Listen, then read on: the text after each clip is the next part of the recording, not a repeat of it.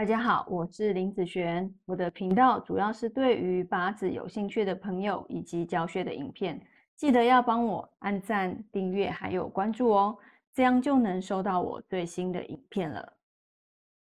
接下来来分享今天的题目哈，来，今天来分享这个白板上的八字。那这个案例呢，是我在网络上看到的一个人，他在问说，他说进入到二零一八年。之后，哦，他的财运到现在都没有好起来。那二零一八年会是他一个很重要、很重要的一年，因为从那一年他的财运开始怎么样？啊，往下掉。那白板上的这个流年戊戌，啊，就是二零一八年这一年的流年。我们先来看看这一年，好，它发生一个什么样的状况？啊，来，我们先看到这个大运，这个大运。它的一个流通天干的部分会是什么？哈，看到大运而已哦，哈，天干有一个丁壬合，然后剩下癸水的部分。那以地支来说呢？地支来说，火生土生金，好，这样子的部分。好，这个是他的大运。以他刚在问说他的财运嘛，对不对？啊，那以这个八字来讲，它是一个。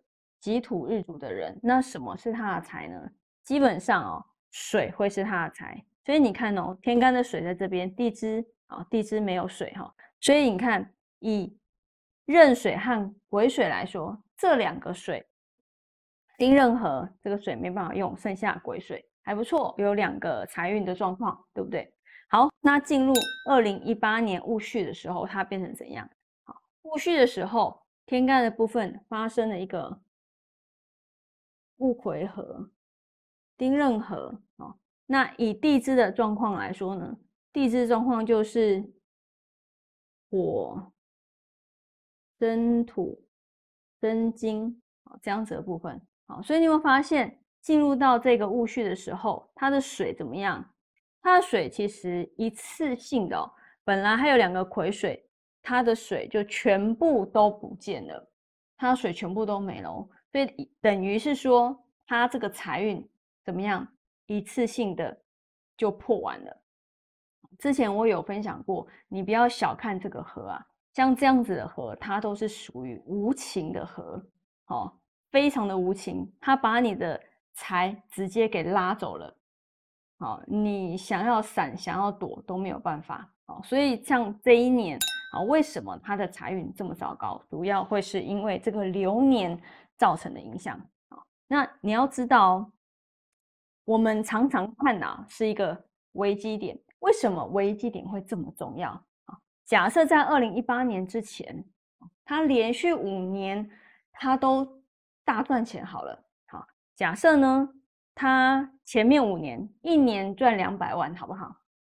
假设两百算是不错了嘛，哈。好，两百万乘以五年，好，他前面。赚了一千万，好，假设是这样，赚一千万。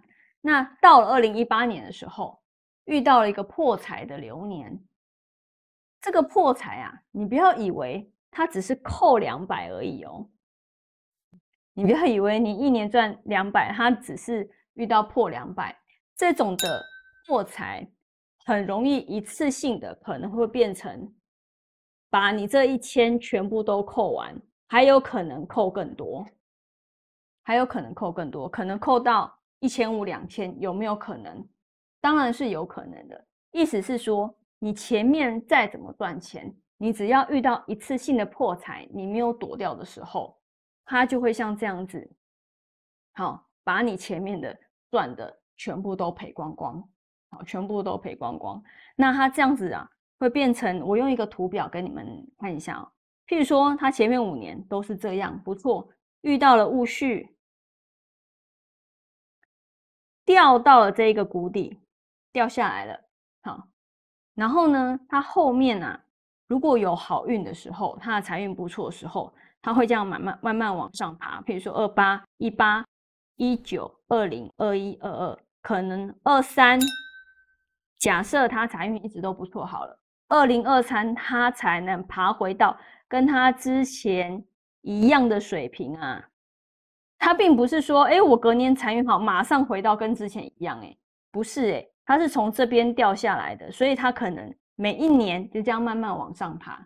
那当然，中间这边如果有遇到在破财，你又再掉下去的时候，有可能爬个两年哦，又掉下来了。那你知道你的掉下来的位置看是在哪里？是在这个地方，还是在比之前更差？那你如果比之前更差，你要爬到跟之前一样位置的时候。你又知道你要花多少年了呢？好，要多少年的好财运才能够弥补一次性的亏损？好，所以为什么我们常常在看啊？危机，危机真的是非常的重要哈。这种一次性的危机都可能让你之前嗯所赚的钱全部赔光。好，这个嗯你还觉得不严重吗？好，我觉得是非常非常的严重。好，所以一般八字里面。哦，你把你的危机点守住，你只要这一次啊，二零一八它没有掉的这么惨，它没有掉到坑掉，或者是没有掉到坑里面，或者是守住了这个层面，其实基本上它后面如果有好运的时候，它不是从这边开始，好，它可能只是跌一点点，然后再重新一样从这个地方开始而已。好，你看差别是不是非常大呢？好，那我们以上这个影片就分享给大家以及我的学生，我们下次见喽，拜拜。